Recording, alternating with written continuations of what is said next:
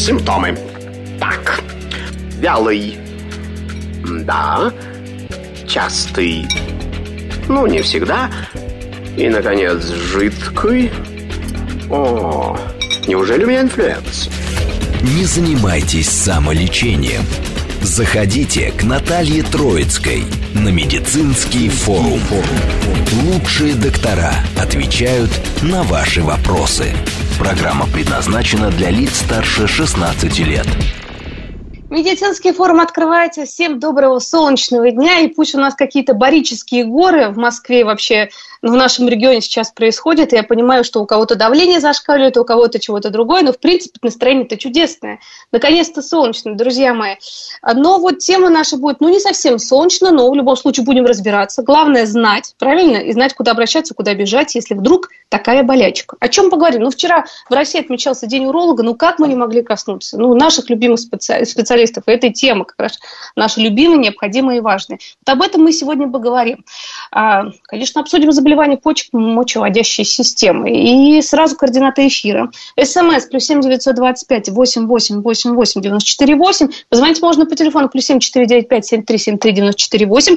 Телеграмм, говорит МСК. Бот, Твиттер, говорит МСК. Координаты все сказаны.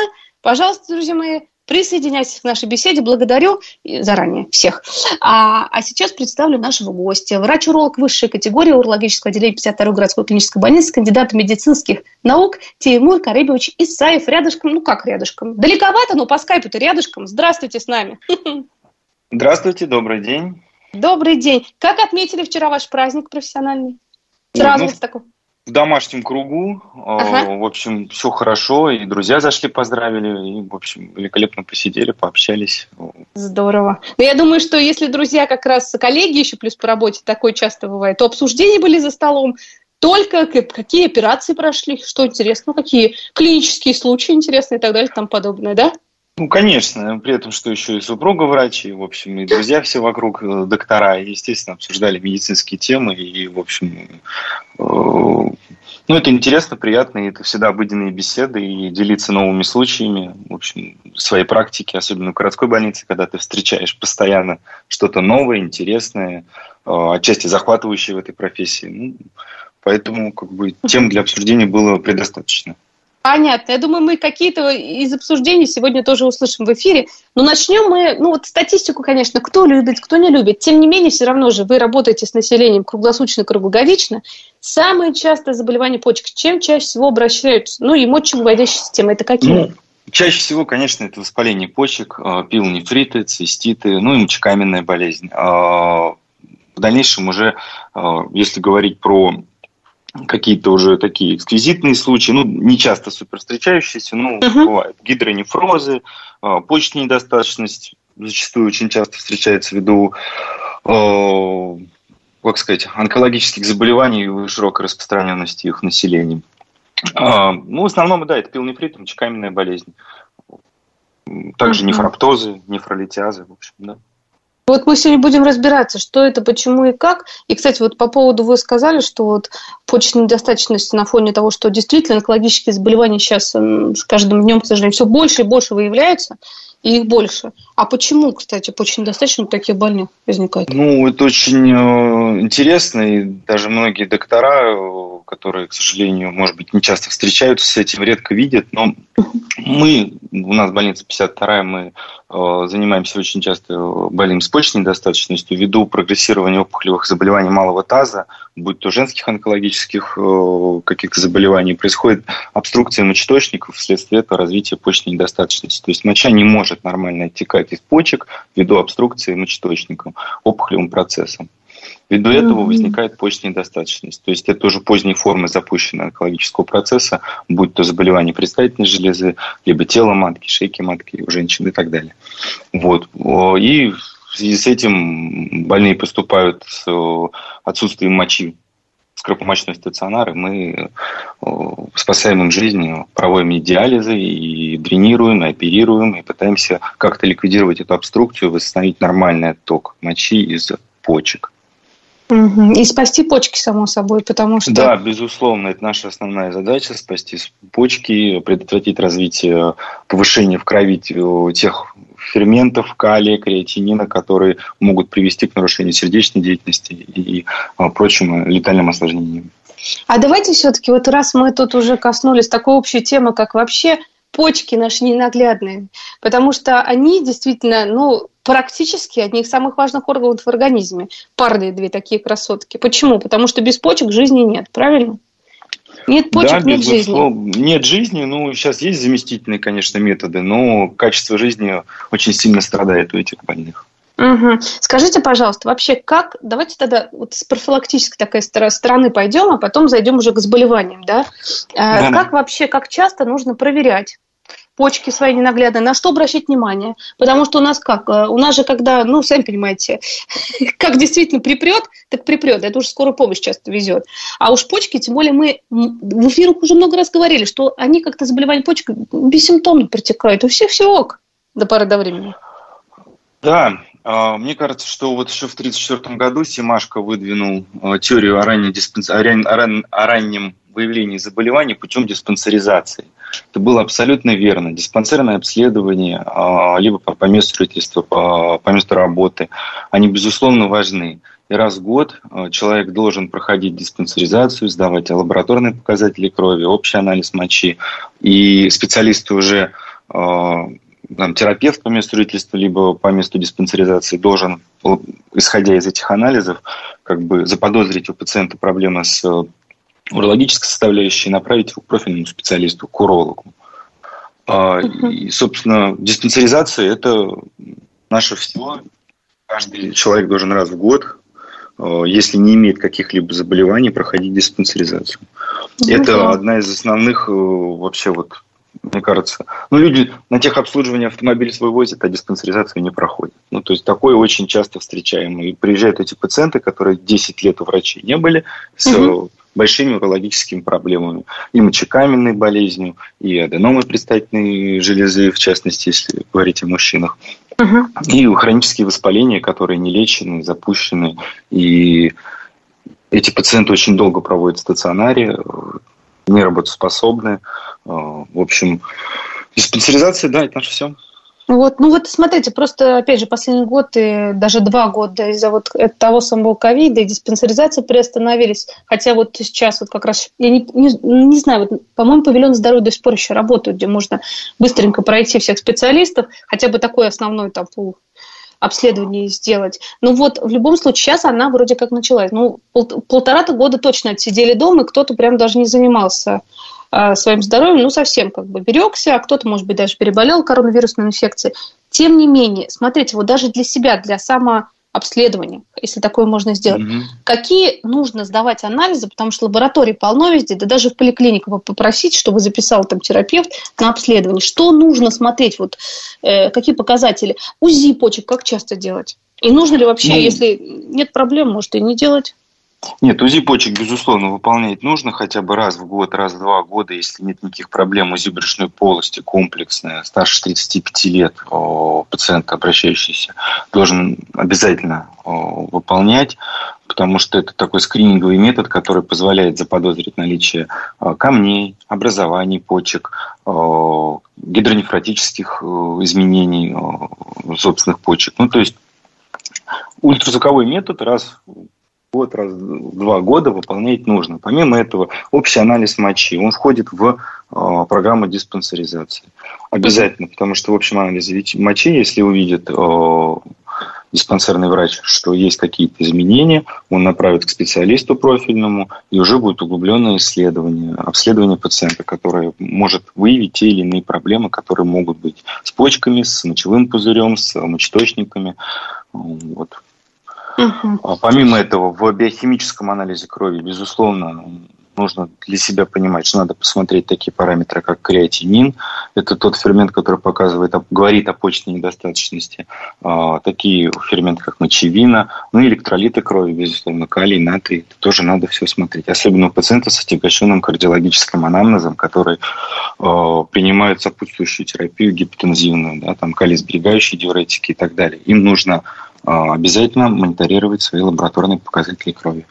Вот да, вот это, кстати, важный момент сказали. Например, вот у меня свекровь принимает такие препараты, да, а, ну, от повышенного давления, тритмии, да. кардиологом прописано. И вот как раз функцию почек нужно контролировать такие ситуации, потому что даже в аннотации читала, что очень быть внимательным, у кого есть проблемы с почками. Даже если их нет, то потом, если долго принимаешь такие препараты, нужно быть очень аккуратным. Да, да, и, э, конечно, именно электролиты, именно мочевину, креатинин с нашей стороны обязательно смотреть нужно. Ну и, безусловно, общий э, спектр биохимического анализа в крови, там он расширенный, включает 11 показателей, и в стандартах во всех лабораториях комплексное биохимическое исследование сыворотки крови выполняется из этих 11 показателей. И это есть почти во многих городских лабораториях, если обратиться, либо по месту жительства в поликлиниках. Угу. Ну вот если уже обнаружили заболевание, давайте уже к мочекаменной болезни. К сожалению, многих люби... в кавычках любимых, потому что у многих россиян присутствует мужчин и женщин. Кстати, кто чаще все-таки болеет, мужчина или женщина мочекаменной болезнью? Или поровну? Ну, вообще, по моей практике могу сказать, что поровну, хотя больше составляющий мужчин. Угу. А почему такая особенность? Ну, зачастую, если мы говорим про возрастное полнаселение, то мужчины э, чаще э, у них возникает проблема с дном предстательной железы, возникает задержка мочеспускания какая-то, и это может способствовать развитию э, мочекаменной болезни. Угу. Тогда расскажем, что такое мочекаменная болезнь, вообще причина, почему она появляется-то? Ну, мочекаменная болезнь – это такое заболевание, которое проявляется формированием конкрементов в органах мочевыделительной системы. То есть в почках, в мочевом пузыре, в мочеточниках э, возникают конкременты, как правило, в почках, и в дальнейшем они могут под действием тока мочи сместиться в э, мочеточник, либо в мочевой пузырь, тем самым вызвав обструкцию, почечную колику или болевой синдром. Э, по типу камней различают на, ну и классические, если обывательским подходом, то это ураты, фосфаты и оксалаты. Помимо этого бывают еще и смешанные конкременты. К примеру, уратные нефролитиазы, это уратные камни, они возникают вследствие нарушения обмена мочевой кислоты. Mm-hmm. Это вот подагра у кого, например, да, есть, либо да. Э, перед, перед тем, как, ну вот, просто я знаю, у меня у знакомого мочевая кислота постоянно высоченная, высоченная, высоченная. Какой-то вот как раз момент была почечная колика возле больницы. Да, да, mm-hmm. образуются камни в, в почках, и в дальнейшем эти камни под действием тока мочи если они образуются там и в средней группе чашечек, в верхней группе чашечек, смещаются в мочеточник, возникает почечная колика, болевой синдром. Он обусловлен тем, что лоханка почки расширяется, и на ней находится большое количество рецепторов. А, следовательно, возникает болевой синдром. Почечную колику ни с чем не спутать, она зачастую бывает, э, возникает с проявлениями диспептическими, возникает работа на высоте боли, а, боли в области, как мы любим говорить, flank pain, поясничная область, э, стоя с левой либо с правой стороны.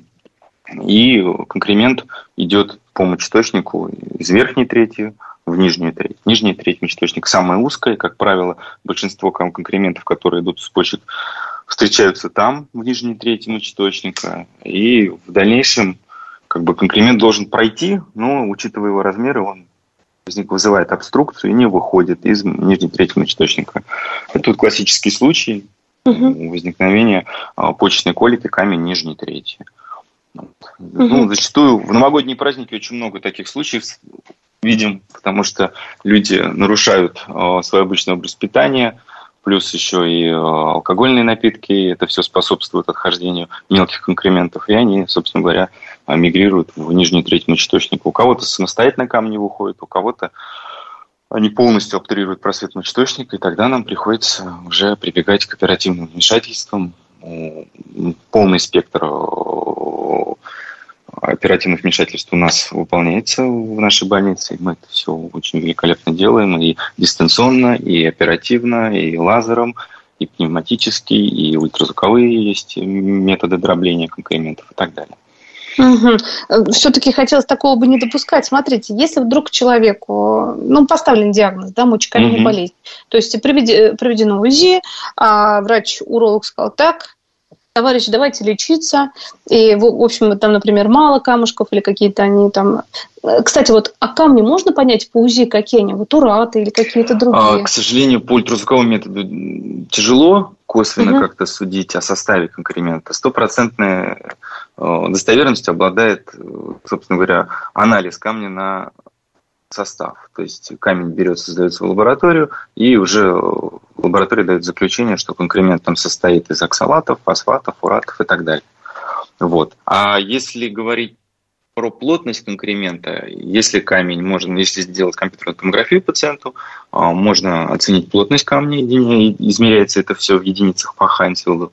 Вот. И мы можем говорить, что, допустим, камень там более плотностью более тысячи единиц Хайнсфилда, вероятнее всего оксалатный. А если камень плотностью там 300-400 единиц по Хайнсфилду, то он, вероятнее всего, уратный. Вероятнее всего. Также, помимо этого, помимо КТ, мы смотрим еще на анализ мочи и смотрим на количество кристаллов тех или иных составляющих, которые нам говорят о том, что это за конкремент, вероятнее всего, и какой метод лечения нам будет более предпочтительный. Угу. Потому а что по поводу... зачастую, да. зачастую ратный э, нефролитиаз можно лечить неоперативно, принимая специальные препараты, которые, а, простыми словами, растворяют конкремент. Угу. Вот. Ну и плюс соответствующая как раз диета, да, вот препараты прописаны. Безусловно, безусловно. При каждом да. виде э, конкрементов в мочеводящей системе предназначается диета. Диета там по при оксалатах, при уратах, при фосфатах. Это большой расширенный список Э, которые, собственно говоря, мы даем пациентам как памятку при выписке из стационара, чтобы они понимали, э, чего им нужно в питании придерживаться. А вот почему Либо чего, что увеличить. Да, вот, кстати, Тимур, Тимур Карибович, а вот почему придерживаться? Потому что камни же потом снова могут образовываться, в принципе, образоваться, раз и появиться. Операция да, проведена. Конечно. А Конечно. и вдруг обычный образ жизни наступает, а вдруг много праздников, дни рождения, да вообще, жизнь прекрасна, правильно? Жизнь прекрасна, но тогда этот пациент будет нашим клиентом постоянно. Он будет к нам приезжать, приезжать, и мы будем постоянно выполнять ему операцию по удалению камней мочеводящей системы. А для этого существует метафилактика, которую uh-huh. тоже надо проводить. А, метафилактика, она заключается там в сдаче анализа мочи, биохимическом исследовании крови и так далее. И специалист прописывает определенную диету каждому пациенту, даже в индивидуальном случае, если у пациента возникает а, рецидивирующий нефролитиаз. Угу. А что это такое рецидивирующий нефролитиаз? Ну, то есть постоянное, а, постоянное камнеобразование в почках. Это, то есть кстати, мы убрали может... конкремент, да. убрали ага. конкремент, и через год пациент снова поступает с похожим камнем в том же месте, и мы убрали... И клянется, что диету не нарушал, да? Да, да, да, такие тоже редко, но такое бывает. Такое тоже встречали в нашей практике. А все-таки давайте поговорим о лечении, вот э, о хирургическом лечении, какое существует вот э, как раз мочекаменной болезни. Какие виды бывают? Потому что вот, вот, например, да, вот у меня сталкивается ситуация, у меня у знакомой мочекаменной болезни. Она начинает просматривать в интернете, что сейчас современное, что можно, что нет. Потому что ну, вариантов разных много. Какие самые щадящие на данный момент существуют? Операции? Самые щадящие э, операции, ну, начнем так сначала, что угу. есть вообще дистанционная литотрипсия. То есть не надо делать разрезов пациентам, не надо прибегать к какой-то эндоскопической аппаратуре. Э, под УЗИ рентген-наведением пациенту дробится конкремент. Это делается в определенных случаях по определенным показаниям. Там не, небольшой камень верхней трети мочеточника и так далее. Есть строгие показания для каждого метода лечения. Это вот один из самых таких методов, как мы называем, малой кровью обойтись, раздробить камень дистанционно, и песочек спокойно сам выйдет. Если говорить про э, конкременты, которые более крупные, то ну, ну, они в мочеточнике, либо в почке, то, конечно, это гибкая э, уретероскопия, э, то есть по сути, мы все знаем, что такое гастроскопия. Да. Многие это слышали, проходили. Вот под наркозом пациенту через естественные мочевые пути вводится фиброскоп специальный, эндоскоп, а он очень маленький, ну, в плане диаметра, и доходится до конкремента в мочеточнике. Сначала в мочевом пузыре можно мочевой пузырь полностью осмотреть, зайти в мочеточник, осмотреть весь мочеточник и э, подробить камень в почке, дойти до почки. Прям, по сути, такой гибкий уротероскоп. У нас в арсенале все это имеется, мы выполняем такие данные виды оперативных вмешательств. Это современный метод. У этого фиброскопа есть специальный канал, где проводится лазерное волокно. И лазером камень выдравливается, дезинтегрируется до песка, и песок потом самостоятельно отходит. Это вот тоже одно из малоинвазивных э, вмешательств, которые в урологической практике городского стационара используются и очень часто. В день бывало и по 5, по 6 операций таких, такого рода. Ну, там восстановление, соответственно, такое, реабилитационный период да. коротенький, потому что не было ничего короткий, такого спустя сутки, двое, если все прошло удачно, если, как мы говорим, stone free, резидуальных конкрементов не отмечено, это конкрементов, которые могли мигрировать в процессе дробления, если их не отмечено, при контрольном исследовании пациент себя чувствует удовлетворительно, мы его отпускаем домой через сутки, двое, если нет, во-первых, и обострения пилонефрита и так далее, и так далее. Ну, как правило, да, 3-4 койка дня – это угу. наш годовой показатель, то есть мы на это ориентируемся, чтобы пациент мог спустя там 3-4 дня покинуть стационар с нормальным качеством жизни, да, и потом прийти, на, допустим, на второй этап, э, там, удаление стентов и так далее. Потому что все операции на мочеточнике сопровождаются стентированием мочевых путей с целью профилактики отека э, и дальнейшей обструкции мочеточника. И стенд удаляется спустя там 2-3 недели, либо месяц, в зависимости от случая. И пациент полностью спокойно может уже приступить э, к обычной жизни, но соблюдая диету и все правила, и все требования, которые мы ему предписываем. А давайте вот какую-то вот часть вот этого списка по диете напомним слушателям, у кого есть в принципе проблемы с почками. И образование Знаете, камней, вот, возможно, и вообще воспаление. Я не люблю вот э, расписывать диету прям вот так в общем, потому что да, единственное одно – Индивидуально, конечно, потому что uh-huh. все люди разные. У кого-то урата, у кого-то фосфата, у кого-то оксалата, у кого-то смешанный тип, у кого-то есть инфекция мочеводящих путей, которая способствует образованию конкрементов и так далее, и так далее, и так далее. Но мы должны всегда знать, что питьевой режим – это тоже наше все. Человек должен выпивать 2 литра жидкости в сутки, чтобы профила... проводить профилактику э, развития мочекаменной болезни обильное питье. То есть даже обычной воды, несмотря э, там многие советуют минеральные воды и так далее.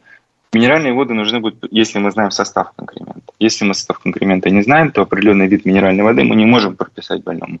Поэтому в общем случае обычная э, питьевая вода и угу. обильное питье.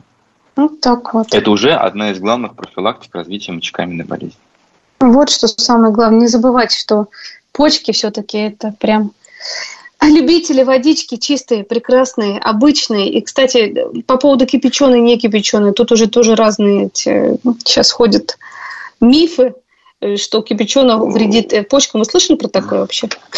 Ну, многие об этом, это все мифы, да, это не подтверждено какими-то мультицентровыми исследованиями да, на современном уровне. Поэтому э, я считаю, что обычная бутилированная вода питьевая, не кипяченая. В общем, я, я вот придерживаюсь при ведении своих пациентов такой тактики.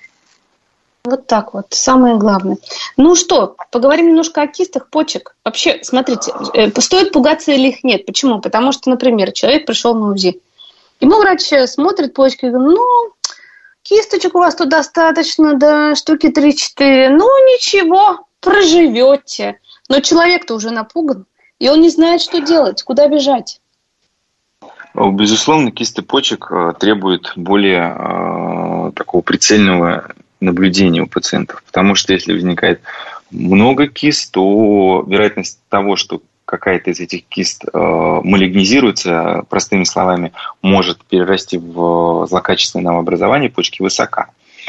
Даже есть нозология целая, как рак в кисте. То есть рак кисти почки. Такое встречается, мы такое видели. Безусловно, эти пациенты требуют углубленного э, наблюдения, до обследования.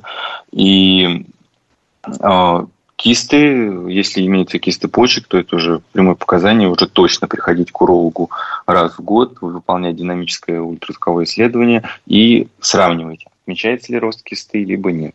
Потому что если киста увеличивается в размерах и прогрессивно растет, это показание, показание для выполнения компьютерной томографии и решения вопроса о выполнении оперативного вмешательства, а, тоже, кстати, малоинвазивного а, удаления кисты. На 100% а, всех операций на кистых почек происходит через 2-3 прокола, то есть лапароскопически. Тимур Карибович, мы... немного останавливаю. Мы сейчас послушаем mm-hmm. новости, что происходит в стране и мире. После этого вернемся к нашим кистам. Симптомы. Так, вялый. Да. Частый. Ну, не всегда.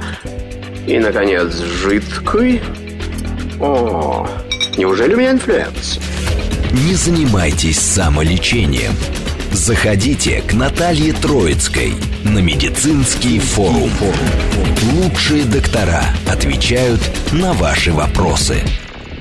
Ну, конечно, не занимайтесь самолечением, друзья мои. Звоните, пишите к нам сюда в прямой эфир. Говорим мы сегодня о заболеваниях почек и мочеводящей системы вообще всей нашей ненаглядной. Вчера День уролога отмечали э, во всей стране. Мы сегодня продолжаем это делать.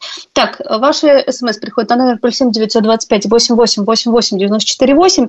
Позвонить можно в эфир по телефону плюс семь четыре девять пять семь три семь три девяносто четыре восемь. Телеграмм, говорит МСК Бот, Твиттер, говорит МСК. И напомню, что у нас в гостях на связи с нашей студией а врач-уролог высшей категории урологического отделения 52 городской клинической больницы, кандидат медицинских наук Тимур Карибович Исаев. И очень интересно рассказывает э, Тимур Карибович. Очень здорово прям послушать хирурга хорошо говорящего. Обычно хирурги у нас как? Итак, сейчас все сделаем и все, готово.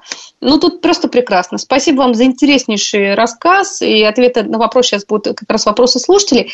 Мы остановились, все-таки договорим, перед тем, как ушли на новости, о кистах, которые нужно прям внимательно за ними наблюдать, оказывается. Да, безусловно. А, вообще кисты встречаются чаще ну, после 40 лет, как правило, и, как правило, чаще у мужчин. А, но любая киста она классифицируется урологом по классификации а, Босника, приложенной в 86 году, да. А, и, собственно говоря, классификация это заключается в четыре типа кист мы выделяем. А, простая киста – это Босник-1, и Босник-2, Босник-3, Босник-4 – тоже осложненные кисты, которые радиологами, специалистами компьютерной томографии а, описываются, и они указывают на, на то, что киста с высоким риском озлокочисления. И, собственно говоря, эти пациенты уже после второй F-стадии по боснику, третьей и четвертой, они уже а, обращаются в специализированное урологическое отделение, где им проводят а, хирургическое вмешательство по ликвидации их кисты почки. Ну так вот, поэтому не так все радужно по поводу того, что есть и есть. Э, да, я для да. всех слушателей говорю, если вдруг кисты есть, и как бы, ну да, доктора пришли, там где-то УЗИ сделали, например, кто-то в частный центр, кто куда, говорит, ну есть кисты, ну все с ними живут, успокойтесь. Нет, друзья мои, не успокойтесь, надо наблюдать. Хотя бы раз в год, да, потом приходить на повторное УЗИ и смотреть да. за ними. Обязательно раз в год выполнять ультразвуковое исследование, смотреть, есть ли отрицательная динамика, либо положительная, может быть. Зачастую такое тоже видим, что кисты уменьшаются в размерах. Но, как правило... Ох, даже если уменьшается размер, бывает, это тоже плохо, да? Такое... Нет, это хорошо как раз. А-а-а. Если они начинают увеличиваться и возникает неоднородный компонент по ультразвуковому исследованию, то врач-уролог уже обязан заподозрить пред какой-то онкологическое заболевание, предрак, как мы говорим, и уже направить специализированное отделение для удаления кисты почки. Понятно. Ну вот более-менее мы так разобрались. А, кстати, вот как-то а, биохимические либо какие-то лабораторные исследования а, по поводу кист можно выполнять, либо нет? Ну, так сдать какие-то анализы. Ну, зачастую, угу. если у пациента есть повышенное артериальное давление, это вообще может способ...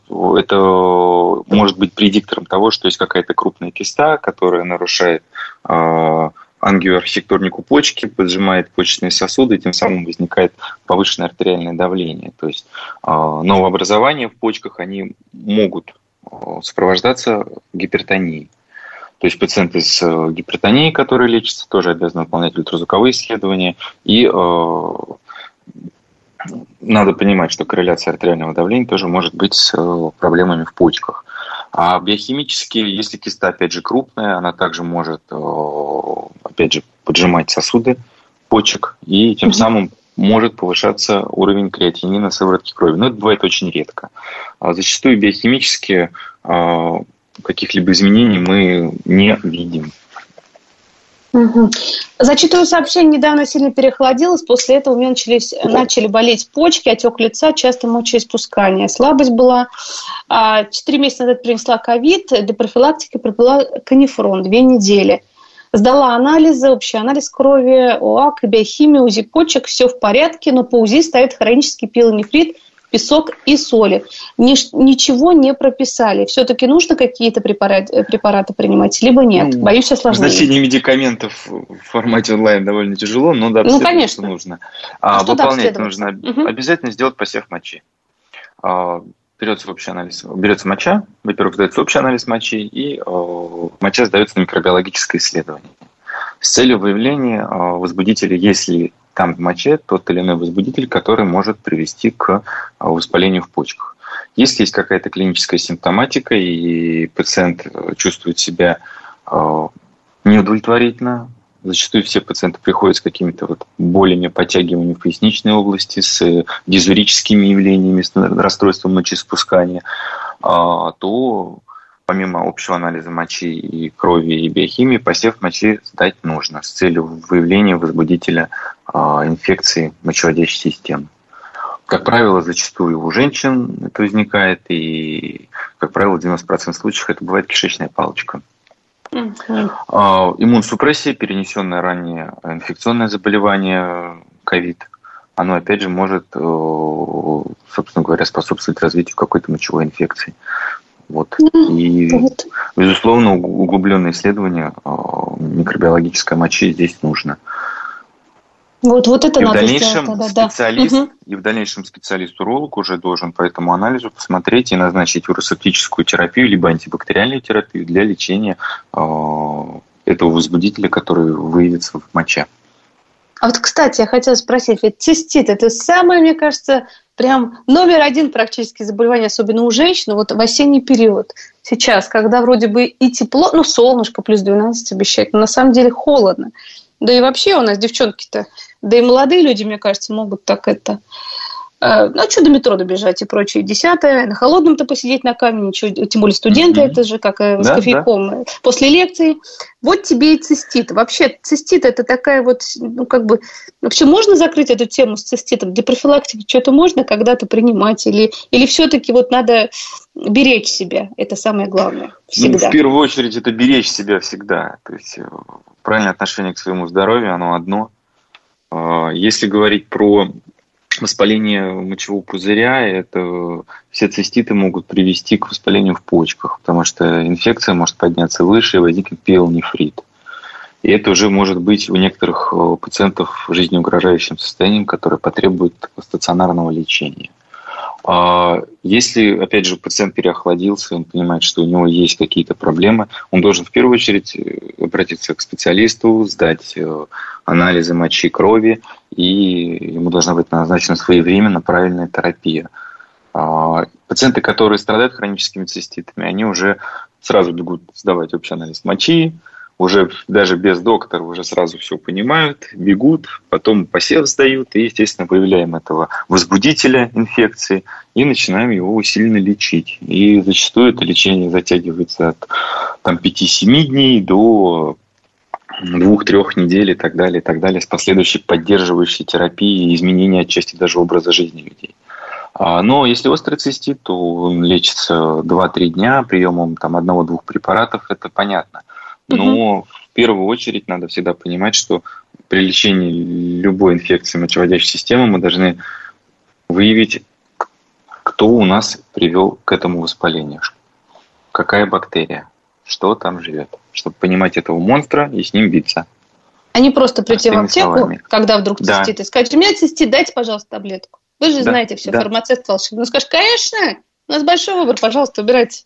Что хотите, И возникает рез... антибиотикорезистентная флора, которая угу. уже не поддается потом а, терапии первой линии, второй линии, и уже эти пациенты поступают в стационары, мы проводим им терапию, антибиотикотерапию препаратами резерва и так далее, и так далее. И запущена, и запущена мочевая инфекция, которая требует и стационарного лечения, и дальнейшего месячного курса уже приема препаратов, различных эвросептических, антибактериальных и, и так далее, и так далее.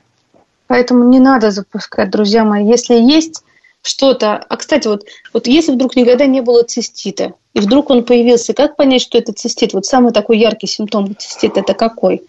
Резь при мочеиспускании, а, боль угу. при мочеиспускании, а, иногда бывает подъемы температуры тела, это уже когда инфекция начинает подниматься выше, кровь в моче, Особенно вот, зачастую бывают молодые девушки, которые там раздели все, погода поменялась, вроде как бы весна, но все да. равно еще прохладно вечером.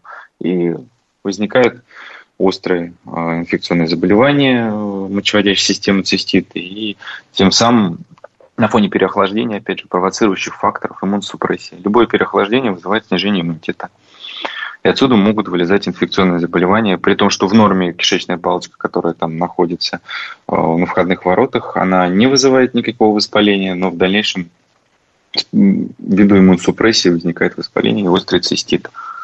Угу. Боль, дизария, примесь крови в моче. Это бывает очень часто при а, циститах. Если имеется это все триада – а, надо обратиться незамедлительно к урологу, потому что примесь крови в моче является даже у скорой помощи признаком к госпитализации пациента. Зачастую такое тоже бывает. Угу. И пациенту показано углубленное исследование, как УЗИ мочевого пузыря, общий анализ мочи, почек на предмет а, ну, наличия может быть и конкрементов, и образования это возрастных пациентов и так далее. Потому что всякое может быть на самом деле. Да, Тут э, да. надо обследоваться капитально. Но все-таки, смотрите, если такое произошло, вот через неделю обещают нам прям хорошие, красивые дожди душевные, как говорится. Вот если вдруг, ну, простудился, без зонта, продуло, промок, вот можно как-то вот профилактировать вот эти, потому что почки ну, легко простудиться на самом деле и запустить это жуткий процесс. Какая-то профилактика может быть? Ну, профилактика – это поддержание иммунитета в должном а, состоянии и своевременный уход за собой. То есть понимать, что если простыл, сразу домой, в тепло, отогреваться. И, в общем, тут каких-то либо определенных профилактических мер на сегодняшний день нет. Угу. Зачастую это э, просто правильное понимание э, теплового режима на улице и э, то, как мы одеваемся и выходим на улицу.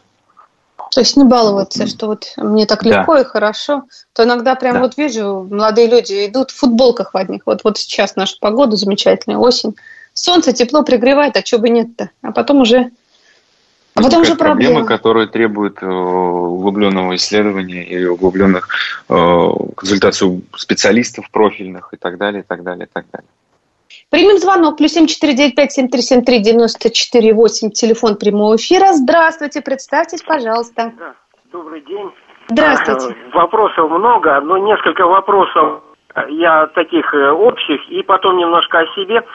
Значит, вопрос такой. При пересадке почки, сейчас же трансплантация у нас, в общем-то, я думаю, не остановилась после тех случаев, когда брали врачей прямо в операционных.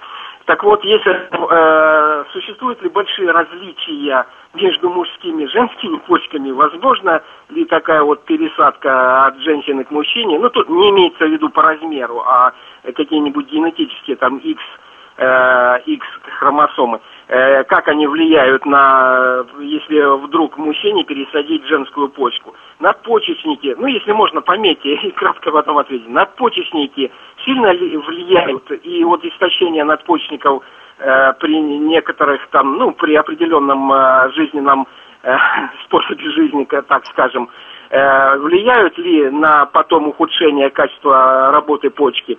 Э, потом еще э, по второму типу диабет, появление вот э, большого количества сахара в моче, как оказывает, угнетает ли сами почки. Ну, мог бы еще много задавать вопросов, но еще о себе. Ну, много лет назад была почечная колика.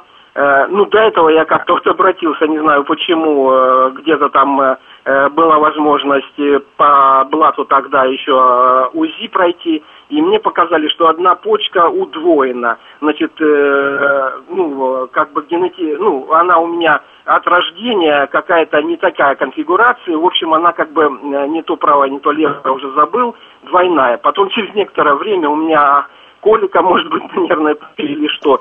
Но э, обратился там в госпиталь, Э, значит, мне там обезболивающее поставили, прошел там э, ряд исследований, там э, вплоть там до радиоактивных некоторых. В общем, никаких не выявили отклонений. Прошло уже очень много лет. Я как-то ничего не замечаю. И как вы считаете, вот это вот генетическое удвоение там и прочее, бывает ли такое у людей там чуть ли не три почки? Спасибо большое. Ага, спасибо большое. Столько много интересных вопросов. Ну, да. вперед. А, Значит, с чего нач- давайте начинаем? начнем, начнем да. с последнего. А, по угу. поводу там трех почек, двух почек. Э, безусловно, есть аномалия развития мочеводящей системы. Есть полное удвоение почек, неполное удвоение почек, дистопированные почки, S-образные, подковообразные почки. По типу их выделяют большое количество. И у пациентов с аномалиями развития мочеводящей системы, там, с полным удвоением, там, неполным удвоением подковообразной почки, естественно, риск развития инфекционных заболеваний и мочекаменной болезни и нового образования выше. Это статистика мировая. А, и эти пациенты требуют э, динамического наблюдения уролога, как уже у профильного специалиста, как отче наш. Они должны выходить к специалисту и уже э, приходить к своему урологу, который их будет вести, наблюдать, потому что э, множество конкрементов мы из почек удаляем у пациентов с аномалиями развития. Mm. Это раз. По поводу трансплантации почки от э, женщины мужчине, я правильно понимаю? Такой да, да, да, да. Там да, суммар, да, суммарно да. немножко.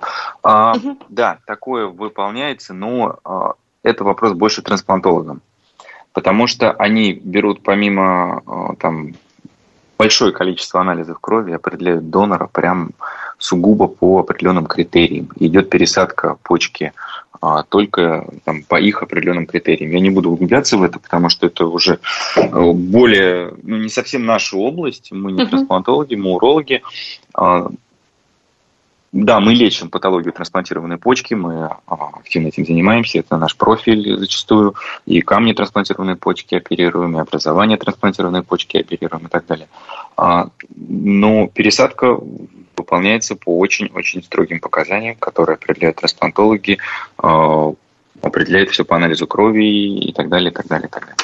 Угу. Вот истощение надпочечников, если вдруг произошло. А, вообще надпочечники – это орган, который прилежит к почке, он угу. рядом с ним. А, мы зачастую во время оперативных вмешательств а, стараемся сохранить его.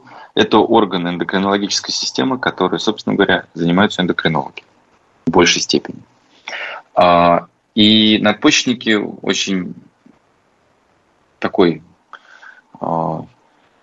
как сказать даже простыми нежный. словами, нежный. нежный орган, нежный орган, да. да, спасибо за подсказку, нежный орган, который, от которого мы э, стараемся постоянно отойти, не задев его, потому что проблемы с артериальным давлением могут возникнуть у пациента, если э, есть надпочечниковая недостаточность и так далее, и так далее, гипотония и прочее. А, вот как раз с сахарным диабетом, я поняла, был связан вопрос, тут сахарный диабет. Да, если сахарный диабет, сахарный диабет, возникает у пациента э, глюкоза в общем анализе мочи.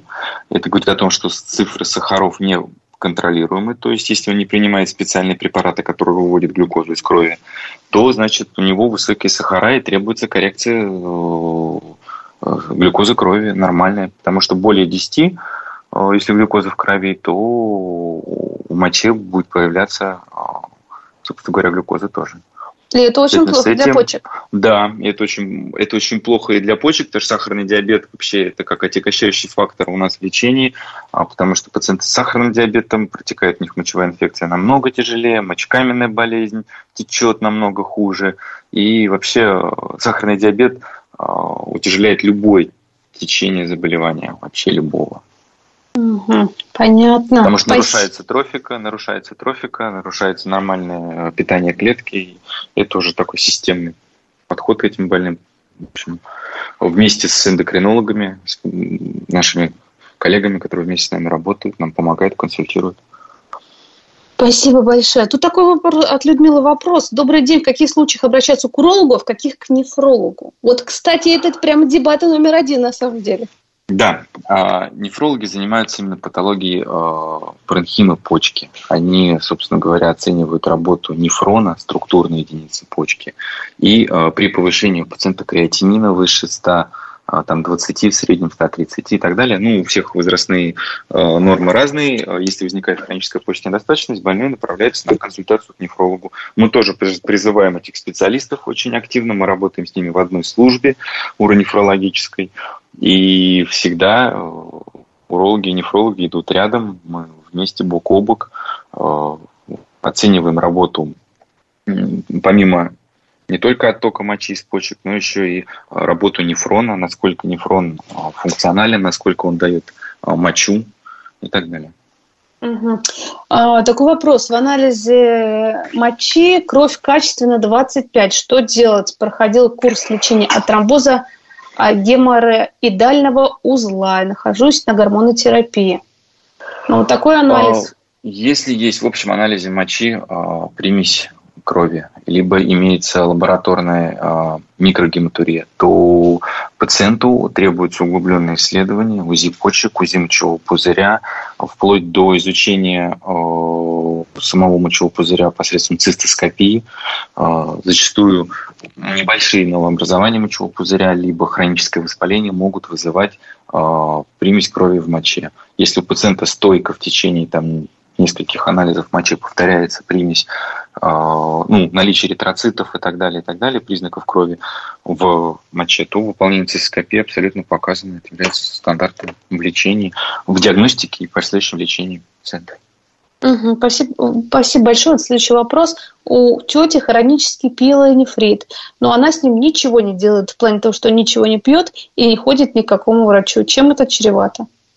Чревато это тем, что не могут развиться гнойно-септические осложнения в почках, которые потребуют стационарного лечения и операции.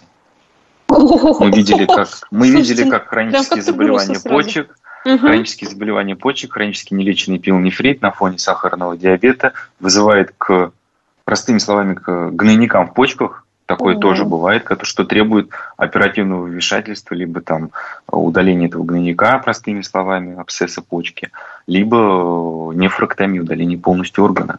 То есть это довольно может закончиться очень грозными осложнениями для жизни, если пациент выдержит эту операцию, перенесет ее по экстренным показаниям.